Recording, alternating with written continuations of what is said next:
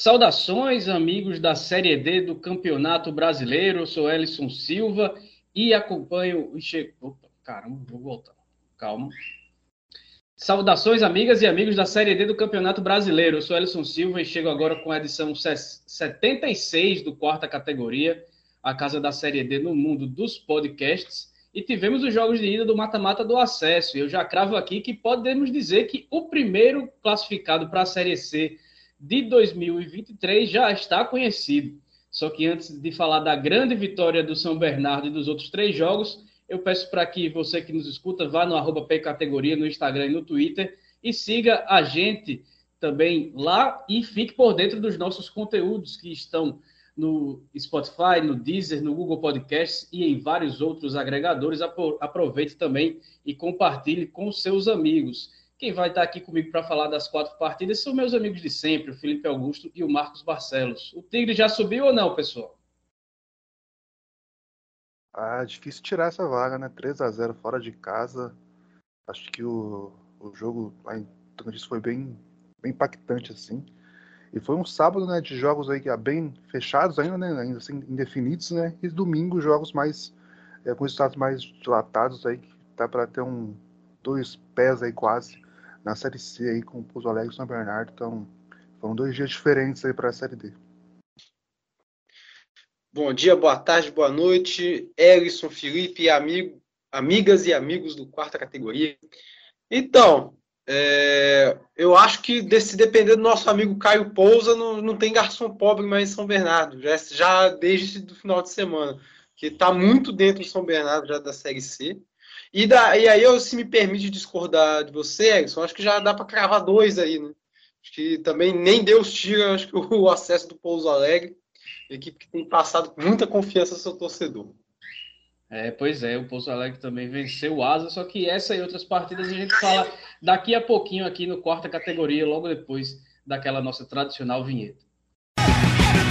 O Quarta Categoria é um podcast sobre a Série D do Campeonato Brasileiro, que traz informações, curiosidades e conteúdo relevante sobre o futebol que fica longe da grande mídia. Com eles, Felipe Augusto, Marcos Barcelos e Elison Silva. Com a CBF atrapalhando nosso trabalho, como sempre, e de todo mundo que gosta da Série D do Campeonato Brasileiro, já que ela colocou aí todos os jogos praticamente que simultâneos, né, no sábado e também no domingo a gente teve as partidas de ida das quartas de final da competição, conhecido mais é, de maneira mais ampla como mata-mata do acesso, de onde saem os quatro campeões que vão jogar a terceira divisão nacional em 2023.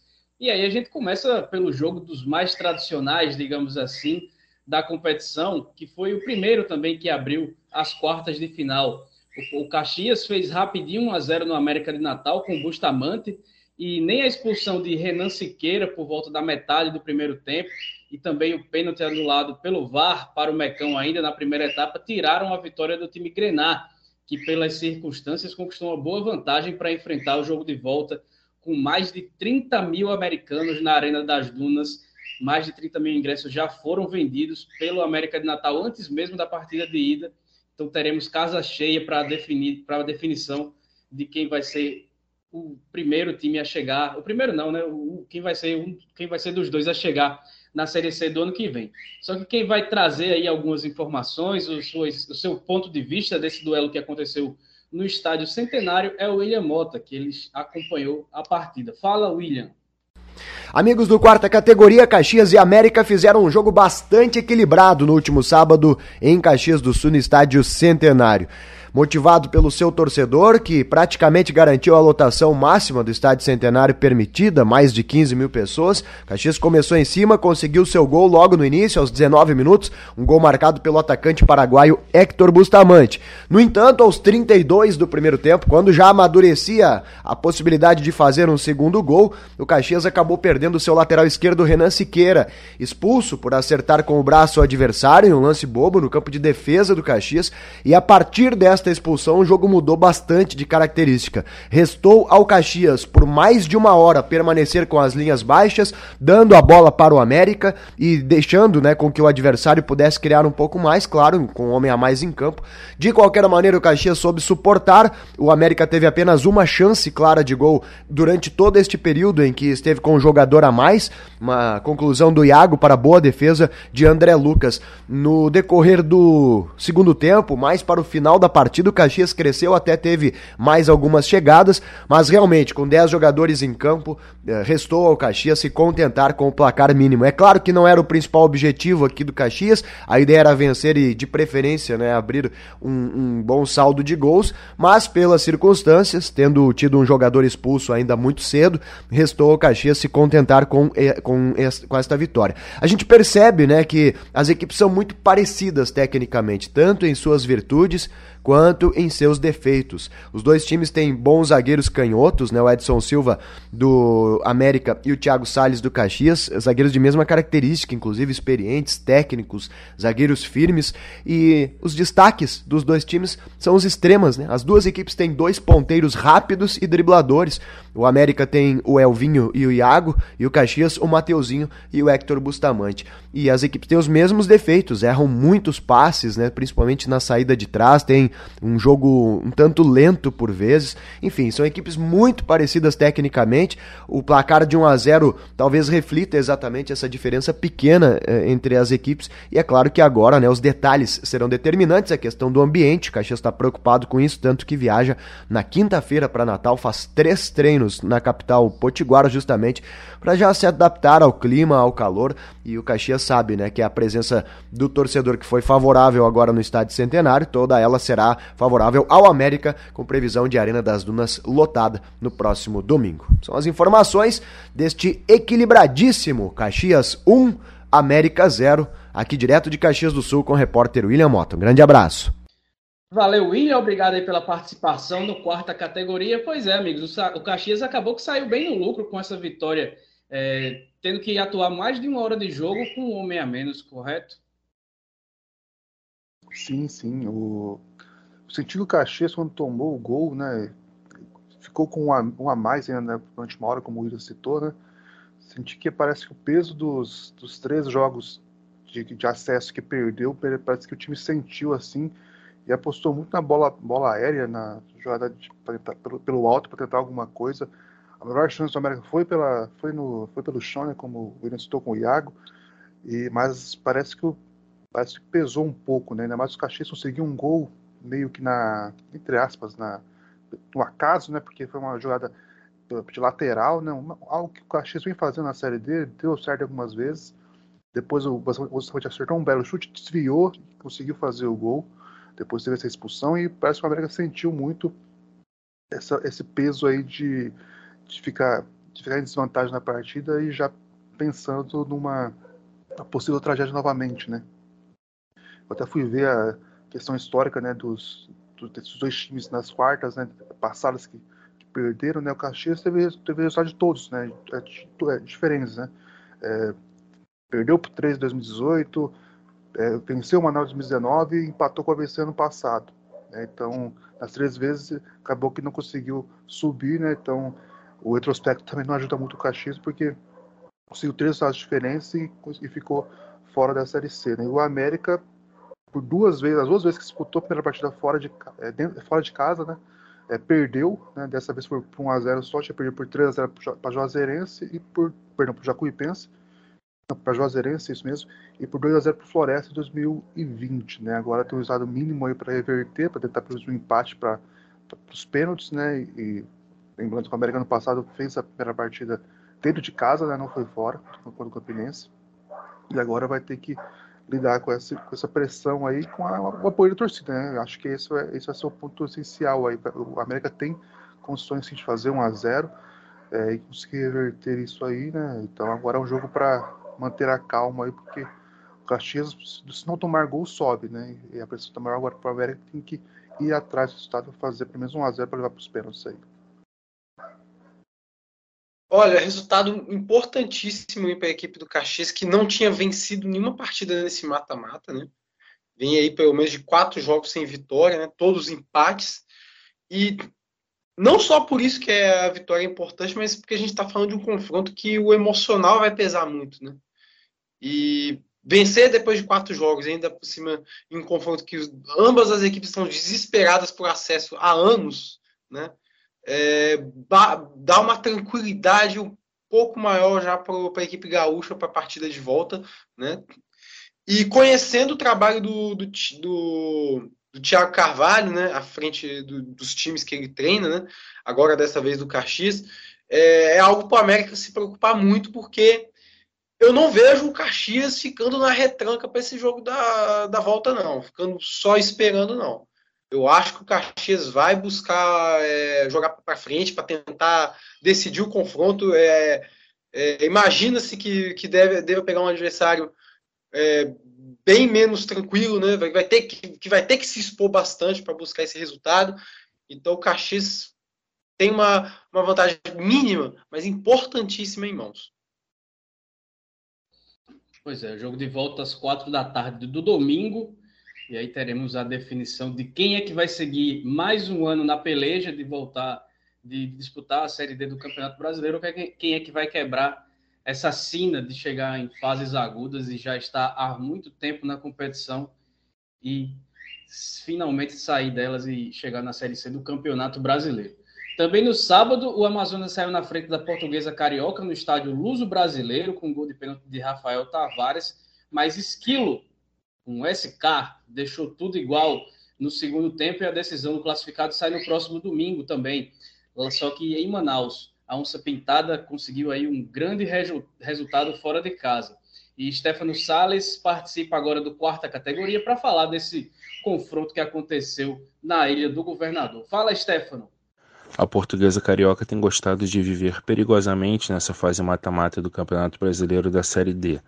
No sábado, no empate em 1 a 1 com o Amazonas no estádio Luso Brasileiro, na Ilha do Governador, o time carioca saiu atrás no marcador por conta de um pênalti cometido no primeiro tempo. Um lance bobo, típico de mão na bola, que resultou na abertura do placar por parte da equipe visitante. É, Para quem acompanha a portuguesa de perto, esse parece um filme repetido, e não deixa de ser verdade, porque o Amazonas é o terceiro adversário da portuguesa nesse mata-mata e é a terceira vez que a portuguesa comete um pênalti em casa no jogo de ida. A Lusa realiza sempre o jogo de ida em casa porque foi um dos times que apresentaram uma das piores campanhas entre os classificados para a segunda fase.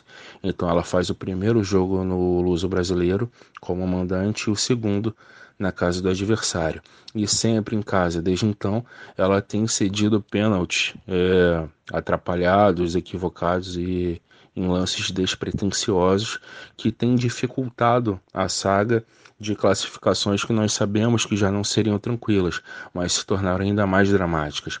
Primeiramente contra o Aimoré de São Leopoldo, depois contra o Nova Venécia e agora nesse confronto derradeiro contra o Amazonas, que vale finalmente a vaga na Série C da próxima temporada esse posicionamento defensivo e um pouco dessa afobação, esse é um problema que precisa ser corrigido pelo treinador Felipe Surian, seja para que a equipe consiga garantir a classificação contra o Amazonas no jogo da volta em Manaus, seja para a sequência da competição e da temporada, porque além da Série D, a portuguesa ainda joga e esse ano também a Copa Rio, que vale uma vaga na Série D do ano que vem, caso isso seja necessário, e também garante um posto na Copa do Brasil.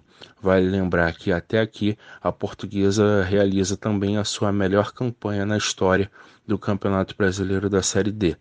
Em termos de apresentação, a portuguesa deixou bastante a desejar, é, decepcionou bastante porque mostrou um meio de campo extremamente frágil que perdia a maioria das disputas de bola para o Amazonas. Agora, o prejuízo poderia ter sido pior se o poderia ter sido maior se o Amazonas não tivesse mostrado desde o início é, conformado com, com a pequena vantagem aberta e depois com o próprio empate. O time de Manaus chegou ao Rio de Janeiro é, demonstrando interesse no empate para levar a decisão para Manaus. É, foi um bom público que compareceu no estádio Luso Brasileiro na tarde de sábado. Vale lembrar que foi um, um, sábado de chuva e de muito frio aqui no Rio de Janeiro, e mesmo assim, quase 4 mil pessoas compareceram ao Luso Brasileiro, que tem capacidade para um pouco menos de 5 mil torcedores, mas que na configuração atual, onde você tem que separar uma parte da arquibancada lateral para a torcida visitante, uma vez que na configuração atual do estádio só tem torcida em um dos lados, né, a linha lateral ali das sociais, né, dificilmente seria possível chegar a uma capacidade próxima da que o estádio atualmente hoje é liberado. Foi uma festa bonita de uma torcida que saiu decepcionada com o que foi apresentado por parte da portuguesa, mas esperançosa de que, como das outras vezes, o time possa fazer um bom jogo fora de casa e voltar com essa esperada vaga na Série C. E aí, pessoal, tudo aberto para esse jogo da volta ou o Amazonas, com esse bom resultado fora de casa, acaba aumentando o favoritismo para subir de divisão? Bom, é, esse resultado aí pra, com, mantenha, apesar de ser, parecer óbvio, né? Nenhum das, nenhuma das equipes ter saído com a vitória, é, deixa ainda mais claro que o jogo está em aberto. Né? Achei que a portuguesa não teve um desempenho tão bom como o próprio Stefano falou. É, no primeiro tempo pode até ter, ter, tido domínio da posse de bola e tudo mais, mas eu vi um Amazonas é, podendo jogar livremente é, no, no uso brasileiro, jogando tranquilamente, impor seu jogo, né? Saiu na frente com, com a bobeada do Leandro Amaro, que tocou a mão na bola. E, inclusive, né, destacar a fala do, do Stefano, né, de que todo jogo em casa a portuguesa acaba se cedendo um pênalti. Né? E desta vez, né, é, pode ser um pênalti aí que complica a situação, né? Porque vencer em casa era muito importante, né? A gente sabe o quanto né, nessa fase decisiva conseguiu levar um jogo para fora de casa com uma certa vantagem, dá uma tranquilidade. Né? E acabou com o Amazonas, saiu na frente. E no segundo, na segunda etapa ficou, foi um jogo bastante aberto. Eu achei que esse talvez tenha sido o maior, o grande mole aí da, da portuguesa, deixar o Amazonas. É... Quer dizer, a portuguesa jogar e deixar jogar. Esse que foi talvez o, o grande risco que correu, porque eu não vi, apesar de o Amazonas ter todo esse, talvez esse conformismo para segurar uma vantagem mínima, né, ou ir também um empate, mas eu também vi o Amazonas também tendo chances de ampliar esse resultado jogando o uso brasileiro, acabou não acontecendo, né? A portuguesa conseguiu chegar ao empate com o esquilo, mas é, segue aberto, né? Acho que o trabalho do Felipe Surian é capaz de pelo trabalho dele, a portuguesa é capaz de conseguir um resultado fora de casa, mas o Amazonas a gente sabe que dentro dos seus domínios tem, tem uma força muito grande, né? E agora também pro lado do amazonense é deixar de perder tanto gol, né? Que também a Amazonas, por mais que tenha se conformado em algum momento do jogo com o resultado, também teve chance de ampliar, né? Como eu próprio mesmo, como eu mesmo disse agora, né?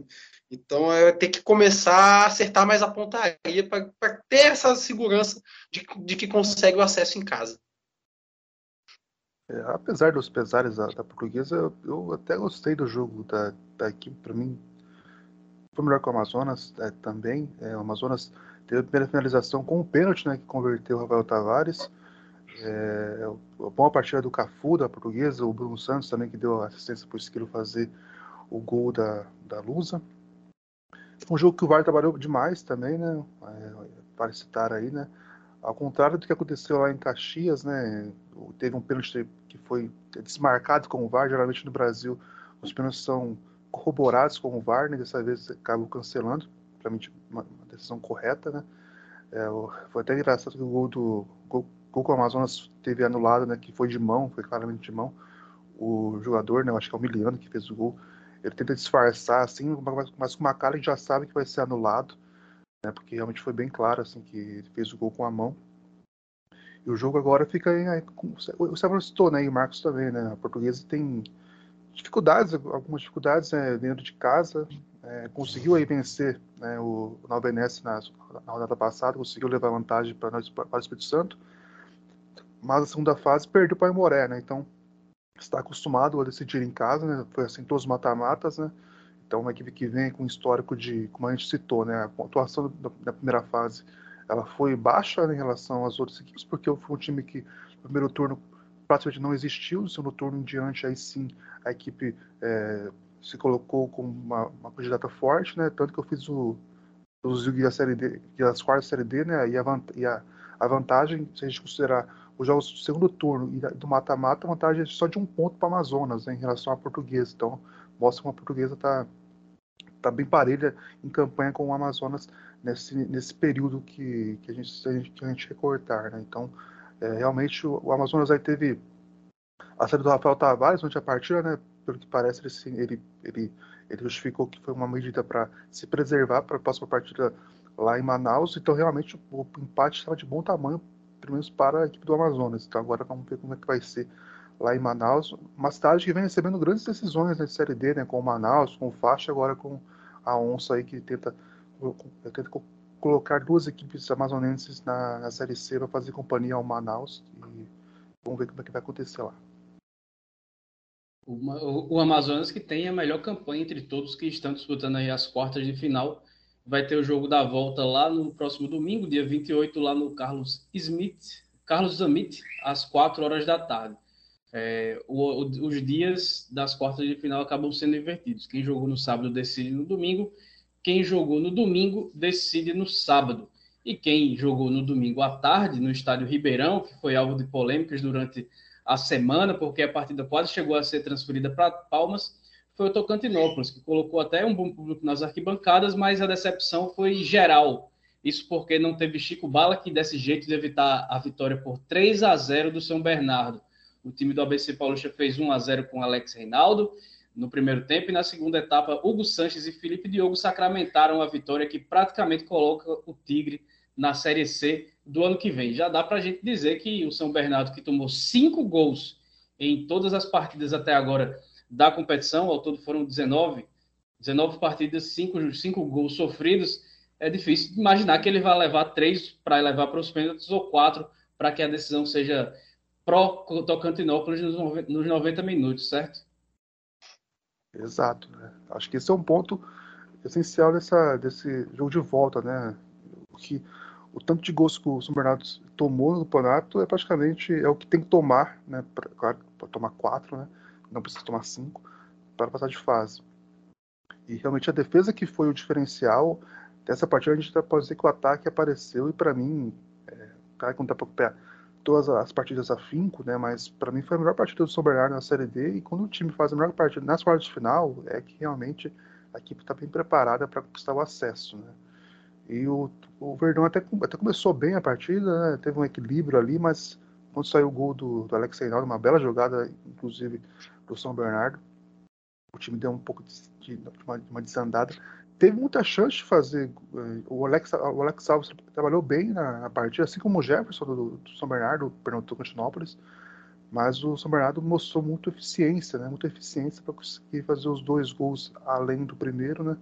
Para fazer esse 3 a 0 O Tocantinópolis até melhorou com o Everson Bilal na, na, no segundo tempo, mas não teve força para conseguir aí bater de frente. É, não dá para dizer, não sei se foi, não sei se a realidade, né, dos confrontos anteriores é muito diferente ou se alguma questão física atrapalhou aí, chegou no, no, no, no nível máximo do, do, da equipe de Tocantins para enfrentar o que estava muito bem, muito bem preparado, muito bem preparado e a equipe foi assim, foi grande destaque, né, dessa desses jogos de ida e fez uma vantagem muito grande para conquistar o, o, acesso, né? Uma equipe aí que a gente pode, confirmando o acesso, pode apostar que deve vir forte até mesmo uma Série C, né? É uma equipe que lembra muito Novo Horizonte 2020, né? O elenco aí bem estrelado para o padrão da Série D, com jogadores que poderiam estar uma Série C, uma Série B. E agora a gente vai ver como é que vai ser esse jogo de ida, como é que o Tujanópolis vai se portar, né? Porque precisa ir, ir, ir atrás dos, dos gols né? E, e, é um time que não fez tantos gols assim fora de casa, né? Tanto que perdeu por 5 a 2 para Tonaluso. Né? Os, jogos, os jogos que foram bem foram 4 a 1 São Raimundo do Amazonas em casa. Agora vai ter essa briga para é, essa, essa, missão quase impossível de fazer 3 a 0 para conquistar, a, pelo menos a, a, a, possibilidade de pênaltis, né? Mas ficou muito difícil. É, não adianta a gente negar, é uma, uma pena para o futebol continense, né? Que vai, que deve ficar mais um ano aí sem times na Série C. E o São Bernardo que, que se colocou como favorito desde o início da competição, vem se provando e conseguindo aí. Isso é algo muito difícil na Série D, de um time ser apostado como favorito lá no começo e chegar bem até agora na fase final, e isso que vem fazendo o Tigre. Uma coisa que a gente falou no episódio passado, né, é que o São Bernardo não deveria encarar esse confronto, né, assim como a Ferroviária encarou contra o Atlético Cearense. Né. É, se contentando com uma vantagem mínima, né, se contentar com um empate fora de casa, né? E outra coisa que a gente tem falado muito nos episódios, que a gente falou muito nos episódios anteriores, é como o São Bernardo precisava melhorar o seu ataque, né? Porque a defesa já passava muita confiança, você já não tinha mais dúvida, né? Agora, o ataque tinha uma média de gols baixa na fase de grupos. Alguns jogos foi bem nesse mata-mata, quando ganhou do Azures por 2 a 0 quando garantiu uma vantagem mínima lá na Bahia contra o Bahia de Feira, um jogo muito equilibrado. E esse jogo contra o Tocantinópolis foi o equilíbrio de tudo que a gente falava, né? De um ataque muito forte e uma defesa intransponível, né? E de fato concordo aí com o Felipe, eu assino embaixo, né? Foi a melhor partida que o São Bernardo fez nessa série D. E assim, é, apesar né, da, da defesa do São Bernardo ter saído ilesa, era um jogo que poderia ter sido um placar enorme, assim, uns 5 a 2 né? é, uns, 4 a, uns 5 a 3 porque o São Bernardo teve chance até de fazer mais, mas o Tocantinópolis, assim, jogando de uma forma totalmente aberta, né? É, indo por tudo ou nada, é, troca, a trocação honesta também teve suas chances, e aí eu tenho que destacar também, apesar, do ataque é, bem forte do São Bernardo, também destacar a grande partida que fez o, o goleiro Alex Alves, né?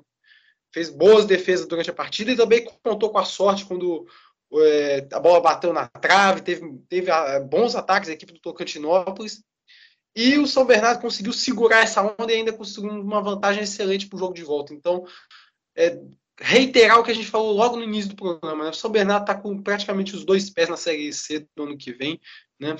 Muito difícil que o Tocantinópolis, que fez uma está fazendo uma campanha extraordinária, consegue, é, acho muito difícil que consiga ao, ao menos levar para os pênaltis, até chegar perto disso, né, visto que o São Bernardo quase não toma gol dentro de casa. Então, já, já desde, desde já dando os parabéns para a equipe paulista pelo, por, por essa conquista aí.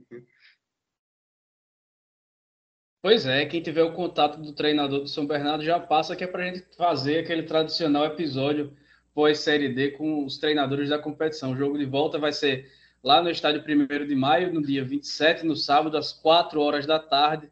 Então, o São Bernardo vai sacramentar o seu acesso jogando diante do seu torcedor, que vai fazer, sem dúvida nenhuma, uma grande festa no ABC Paulista. E aí a gente fecha o domingo indigesto para os mandantes lá no, no Fumeirão, né, em Arapiraca, porque o Pouso Alegre não se intimidou com a tradição, com a camisa, com a torcida do Fantasma, e com dois gols de Iago Dias, o time pode agora até perder por 1 a 0 em Minas Gerais, depois dessa vitória por 2 a 0 jogando em Alagoas, e aí mesmo que perca por 1 a 0 jogando em casa, vai subir para vai subir para a Série C logo na sua primeira aparição na quarta divisão do Campeonato Brasileiro. O Guilherme Magalhães, da Gazeta Web, vai contar tudo para a gente sobre o que aconteceu lá no estádio Coraci da Mata. Fala, Guilherme. E aí, galera do quarta categoria, aqui quem fala é Guilherme Magalhães Nobre, estou aqui para contar um pouco para vocês sobre a tenebrosa derrota do Asa para o Pouso Alegre, na tarde do último domingo, pelas quartas de final da Série D. O jogo, que aconteceu no Coração da Mata, em Arapiraca, mobilizou toda a cidade. Entretanto, acabou como um pesadelo para os alvinegros, que assistiram a atuação pífia do Fantasma. A dura derrota por 2 a 0 começou a ser construída já na escalação inicial, quando o técnico J resolveu mudar sua equipe tirando jogadores importantes como Hermínio e Colina, e apostando em Damasceno e Jorginho, que vinham sendo pouco utilizados entre os titulares. Por outro lado, o Pouso Alegre quis manter a equipe titular dos outros mata-matas. Apesar disso, o primeiro tempo foi de um bom futebol praticado pelos clubes. Dá para afirmar que os primeiros 25 minutos foram do Pousão, enquanto o Gigante controlou mais a metade final do primeiro tempo. Iago Dias, que viria a ser o grande herói do confronto, quase marcou um gol aos 20 minutos, mas Renan Rinaldi fez uma bela defesa queima-roupa dentro da grande área. O lance foi apenas um sinal do que já era notório. O Asa vinha com um desempenho muito aquém, enquanto o Dragão, bem mais organizado, ficou na dele, só aguardando o erro do outro lado. No Gigante, a defesa parecia um pouco desequilibrada, sem conseguir manter a posse de bola. Já o ataque, sem a presença de um camisa 9, não conseguiu produzir nenhuma jogada trabalhada e abusava dos cruzamentos errados. Mesmo com mais erros do que acertos, o técnico Jota tomou uma decisão que foi crucial para o resultado final do embate. Ele voltou do intervalo com a mesma escalação, para ver como o time evoluía após aquele papo de vestiário. Porém, nem tempo para isso ele teve. Logo no primeiro minuto do segundo tempo, o Pouso Alegre marcou seu primeiro gol. O lance começou com uma falta no campo de defesa. Foguinho colocou a bola na grande área, a defesa do Asa até cortou duas vezes, mas a bola acabou sobrando com o atacante Iago Dias. Ele só fez dar um chutaço de primeira da entrada da área e abriu 1 a 0 para os mineiros. O gol foi suficiente para destruir o psicológico dos jogadores do Alvinegro, que já não vinham bem. O Asa até conseguiu um lance de perigo aos 8 minutos, quando o Jorginho tentou de cabeça, mas não passou disso. As outras finalizações do time da casa não passaram de chutes tortos de fora da área. Enquanto isso, o experiente técnico Paulo Roberto Santos se sobressaiu, armou a equipe no contra-ataque e não deu outro. Com 23 minutos, o Pouso Alegre achou o contra-ataque fatal. Ingro avançou pela direita e tocou para Iago Dias, que mandou por cobertura e alargou a vantagem mineira, 2 a 0. Com a derrota prevista, o técnico Jota tomou medidas desesperadas, abriu mão até de seus principais jogadores, como Anderson Feijão e Zé Wilson. Todavia, nada funcionava. Inclusive, o gigante ainda perdeu Diogo Vitor na reta final do jogo. O meia foi expulso após tentar dar uma cabeçada em um jogador adversário. Com esse final melancólico para os arapiraquenses, não teve jeito. Mesmo em pleno fumeirão, o Pouso Alegre colocou a mão na Série C de 2023. Agora, as equipes seguem a preparação para o jogo de volta. Para o Asa, só uma vitória por três ou mais gols de diferença para conseguir o acesso. O Pouso Alegre pode até perder por um gol, e caso o Alvinegro vença por dois gols de diferença, teremos a decisão nos pênaltis. É isso, pessoal. Um grande abraço e tamo junto. O Marcos que já disse na abertura que o Pouso Alegre também, nem Deus vai tirar essa classificação, pode começar a falar aí sobre o que, é que ele acha desse confronto e também se, já, se ele vai reafirmar aqui, dizer que o Asa já era. Olha, eu vou reafirmar. É, assim, com todo respeito ao Asa, fez uma campanha, uma campanha muito boa nessa competição, né? Mas, assim, de todos os times aí que estão nesse nesse mata-mata, acho que todos aí tem um porém, né? Até mesmo São Bernardo, quando a gente falou, né? É, durante a competição, né? Que o São Bernardo tinha uma, defesa extraordinária, mas o ataque não funcionava, né? A gente tem o, o próprio Asa, né? O Asa tem feito uma campanha fantástica, mas às vezes não é um time que passa tanta segurança em determinados momentos. Foi assim neste mata-mata, né? É, o Pouso Alegre é uma das equipes, talvez, que uma das únicas equipes que eu não consigo ver um porém né, né nessa campanha. campanha. É um time que tem uma campanha sólida bem de, desde o início do, do, torneio, até quando dá a escorregada, quando o jogo não fez uma grande partida lá contra o Paraná, na, na primeiro cochilo da equipe paranaense, eles conseguiram empate. Né, já conseguiram quebrar o ânimo do Paraná naquela partida e conseguir decidir em casa. E o Pouso Alegre agora contra o Asa fez da mesma forma. Né? No momento que o Asa bobeou, foi a equipe que já não entrou tão bem na partida, o Pouso Alegre foi lá e matou o confronto. Inclusive com dois golaços né, do, do Iago Dias. Né? Primeiro uma pancada de fora da área, bonito gol. O goleiro pulou, mas é para sair na foto mesmo. E no segundo, esse é um contra-ataque bem assim, bem estruturado, né? Já sabendo que o, que o Asa não ia, é, ia se lançar para o ataque, né? O Pouso Alegre conseguiu se posicionar muito bem defensivamente e conseguiu o que queria, que era matar o jogo no, na, na, velocidade, no contra-ataque, e fez mais um golaço aí, encobrindo o goleiro, né? É, fazendo com que o Pouso Alegre saia com uma grande vantagem para o jogo da volta. Assim, não que seja uma vantagem que assim, a, gente já, já, a gente já não tenha visto ser destruída no futebol, né? Mas é isso que eu tô falando. O Pouso Alegre é uma equipe que passa tanta confiança que eu acho muito difícil que perca. Então eu, eu cravo aqui mais um acesso aí garantido já nesse jogo de ida. É, a gente falou sobre o, o São Bernardo tem uma característica parecida com o do, do, do Novo Horizonte 2020, né? Pelo elenco e tal. O Pouso Alegre lembra muito, apesar de, assim, é, lembra muito a chegada do Tom Benz, né? Na Série D, 2014, quando subiu. Foi a primeira participação nacional da equipe. Conseguiu a, o acesso já, na primeira participação. O Alegre não tem essa característica, né? De ser um time ligado a empresários, né? Que, que muitas vezes foi, foi usado como a principal registrar jogadores. O Alegre tem uma tem uma característica muito mais de muito mais de, de, de massa, né? Ali, ali uma, uma população interessante na cidade que abraçou que, que abraça a equipe, que lota o estádio e mas é isso, né? Pela série D da equipe, a equipe já está muito perto da série C, né? E com um time muito muito bom, né? Assim, o Iago Dias a gente, a gente, a gente sempre falava, né? Nas edições anteriores é, da, da série D que a gente fez, né? Que tínhamos jogadores que eram favoritos, né, a ser um craque da, da competição, né, foi assim com o Albano, com o Fábio Saniel, 2020, o Alisson, o, e, e, até o Fábio Lima no passado. Dessa vez o Iago Tissa é um, é um bom concorrente aí, né, porque ele vem muito bem, tá desde o começo do ano, né, aqui para Pouso Alegre, passou pela, pela fase ruim, né, que foi a quase, quase queda para a São Divisão Mineira, permaneceu na equipe e é um ponto é, importantíssimo de, de, dessa, desse time aí, que ele é o principal armador das jogadas, né? É o equilíbrio da equipe aí ofensivamente e fez dois belos gols, né? Dois gols de, oportunismo. Ele teve quatro chances, fez dois gols, né? Então saiu muito bem aí na, na, na partida, né? Foi o grande destaque da rodada com esses, com, essa, com esses dois gols. Até teve um equilíbrio né, na, na, no começo do jogo, do jogo, mas depois, mas o Pouso teve melhor chance, depois o Asa conseguiu ficar melhor né, ainda mais pelo lado esquerdo aí, com o Thales, né, que é uma grande válvula de escape da equipe aí, mas não rendeu tanto, né, o destaque da Melhorson Marner, que foi muito bem nas intervenções aí né, no, gol, no gol mineiro para levar essa vantagem muito grande, né, acho que tem uma imagem, os jogos do Asa geralmente tem um, a câmera fica muito perto do torcedor, então geralmente tem uma mão, uma cabeça que aparece dos gols, do segundo gol do, do Iago, né, a, câmera sem querer pega um, pega um torcedor que põe a mão na cabeça, vira assim, já meio que uma tristeza enorme, porque realmente a, a, o resultado, o placar foi muito dilatado para um padrão de, de ter que é, reverter fora de casa, ainda mais como, como os Marcos citou, né? é muito forte dentro de casa.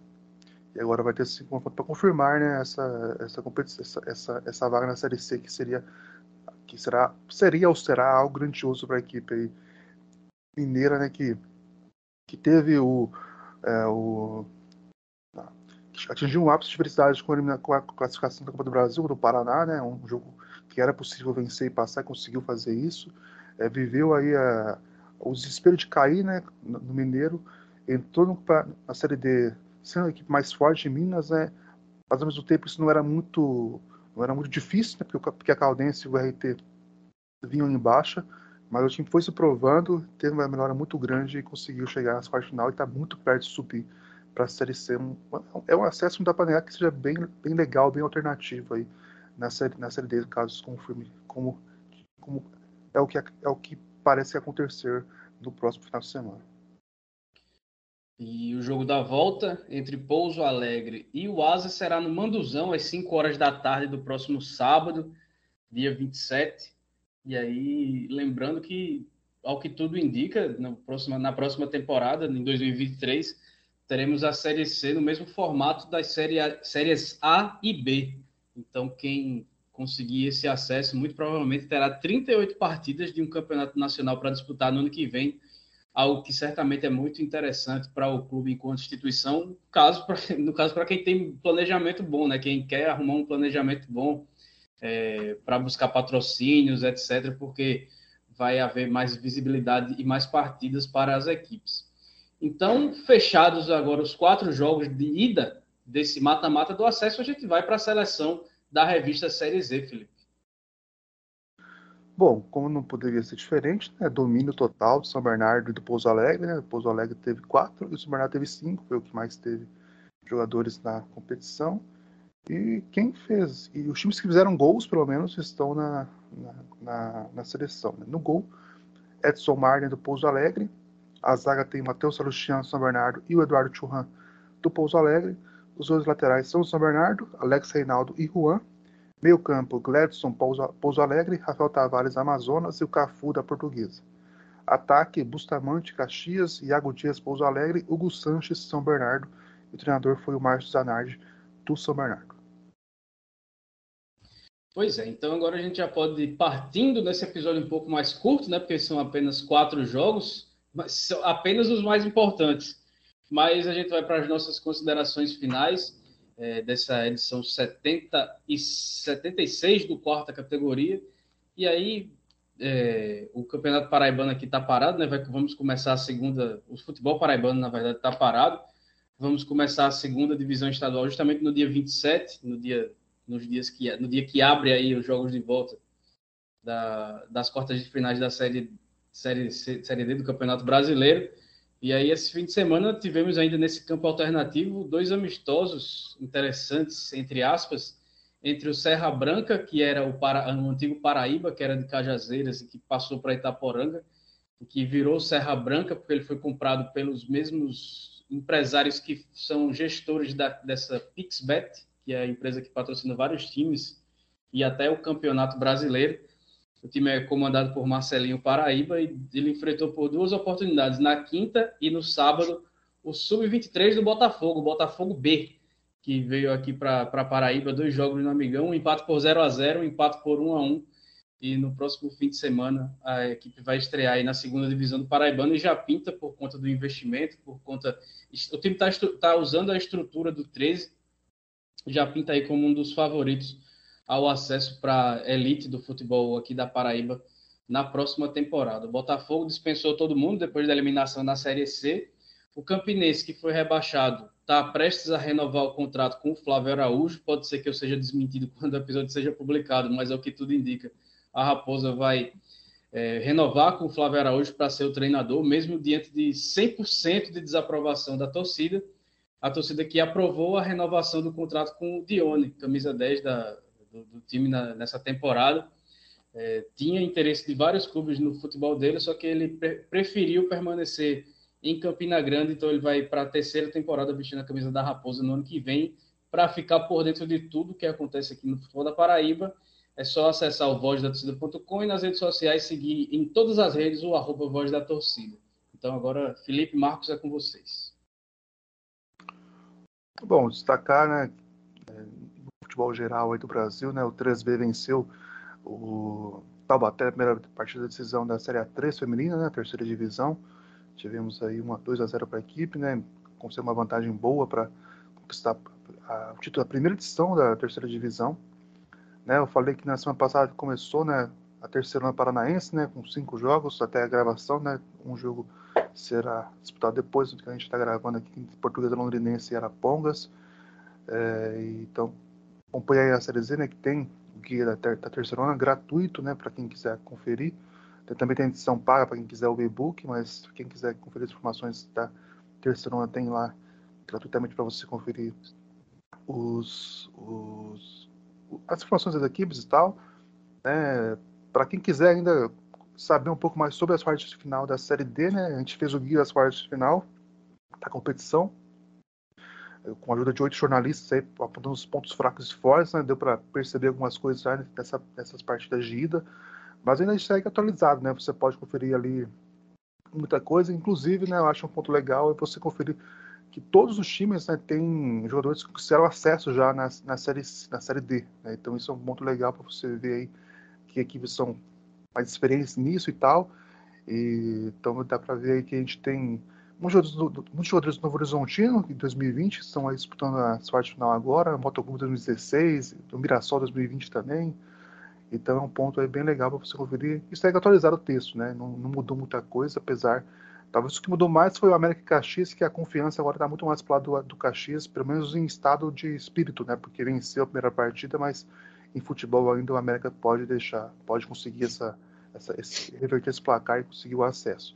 Mas fica esse convite para você conferir o guia das quartas de final, ficou bem legal. Terceiro seguinte a gente faz o guia aí e vem do bom resultado mostrando os times é, atualizados, né? porque o guia da Série D começa lá no, lá, no, lá no começo da competição e agora a gente vem com uma atualização desses times que estão brigando para ser os campeões da Série D, né? Os quatro que conseguem o acesso para a Série C. Bom, agradecer por mais um episódio de quarta categoria, nessa fase decisiva. E meu destaque vai para a segunda divisão capixaba, o Capixabão Série B, que se tem uma coisa que não decepciona é na quantidade de gols que sai, né? Quase né, não tem 0 a 0 Nessa rodada não tivemos nenhum. E vamos destacar aí, né, que é, no grupo A tivemos aí a goleada, mais uma, né, do Porto Vitória na, na, na, na, segun, na segunda rodada, mais uma goleada aí do, do, Porto Vitória na competição por 4 a 0 repetindo o placar estreia, né? Goleou o Pinheiros dessa vez, com, com destaque um gol do, de, do meio campo, né? No meio campo, ainda no campo defensivo, é, feito pelo, pelo volante, excelentíssimo volante Jonathan Pé de Pato, né, jogador que disputou é, a Série D do ano passado pelo Rio Branco de Venda Nova, e acertou uma bola lá do, do campo defensivo, já ainda no círculo central, fazendo o segundo gol da equipe do Porto Vitória, se eu não me engano, e o segundo da goleada por 4 a 0 em cima do Pinheiros, que para mim tem sido a decepção até então, né? Foi um time que disputou a Copa Espírito Santo, fez uma, uma campanha muito boa até, chegando, a, chegando nas quartas de final, vencendo alguns jogos surpreendentes, como quando venceu o Estrela no, no, no Sumaré por 1x0. Esperava um pouco mais da equipe do, do extremo norte do estado, mas até agora um empate e uma derrota nesses dois primeiros jogos. Vamos ver se a equipe do, do Verdão do Norte é, melhora esse desempenho. Né? Nos outros jogos tivemos aí um melancólico clássico né, é, do norte do estado, entre São Mateus e Linhares. São Mateus que não mandou seu jogo no Sernambi, né, que é na sua própria cidade, teve que mandar lá em Pinheiros, o que é lamentável, um clássico de duas equipes aí que praticamente não jogam em seus domínios, né? O Linhares, uma cidade tão forte aqui no estado, mas que não tem um estádio para o Linhares jogar, e o São Mateus que nem no Sernambi está mandando seu jogo. E o São Mateus acabou vencendo o clássico por 2 a 1 com, gols gol de pênalti no final do jogo, né? Nos acréscimos, né? Dando aquele pelo menos isso teve do, do, do clássico, né? pelo menos essa é a emoção, né? Porque a, tra a, tradição, assim, os dois times estão longe de, de resgatar isso, né? E tivemos também a vitória do Jaguaré, né? Fora de casa, em cima do Capixaba, por 2 a 1 né? Confirmando a boa campanha do, do Jaguaré, que é bom retorno, né? Que tem prometido bastante, né? Estamos com expectativa aí de que possa brigar por acesso. Na chave B tivemos aí o Castelo empatando com o Atlético Tapemirim 1 a 1 no Emílio Nemer. O Gel vencendo o Tupi no Gil Bernardes por 3 a 1 uma partida que eu até estive lá, né? Surpreendeu para mim o quanto o Tupi é, esteve mal. A gente sabe que o Tupi já, já entra na competição meio com, com, com argumentos pela bagunça, mas não esperava tanto assim. E o Sport, time do Túlio, vencendo o Aster por 1 a 0 Outra surpresa aí, né? É, no grupo A, o Porto Vitória está liderando com seis pontos, Jaguaré também com seis, São Mateus com três, Capixaba com um ponto, Pinheiros em quinto com um ponto e Linhares na lanterna do seu calvário, sem vencer nenhum dos jogos com zero pontos. No grupo B, o Atlético Itapemirim com quatro, Gel com quatro, Castelo com quatro e Sport com três formam o G4, Aster com um e Tupi com nada é, fecham a tabela. E vamos ver aí como é que vai ser nas próximas rodadas, né? Expectativa de muitos gols também. Pois é, então a gente vai chegando aqui ao fim da edição 76 do quarta categoria, que falou aí sobre as quartas de final, o início das quartas de final da Série D do Campeonato Brasileiro. E a gente agradece a todo mundo que nos escutou e mais uma vez pedimos para que sigam a gente no arroba Categoria no Instagram e no Twitter, que compartilhe os nossos episódios, compartilhe a palavra da Série D do Campeonato Brasileiro e aguardem, porque na semana que vem estaremos de volta trazendo aí os quatro campeões da Série D de 2022. A todo mundo que acompanhou até aqui, um abraço e até a próxima.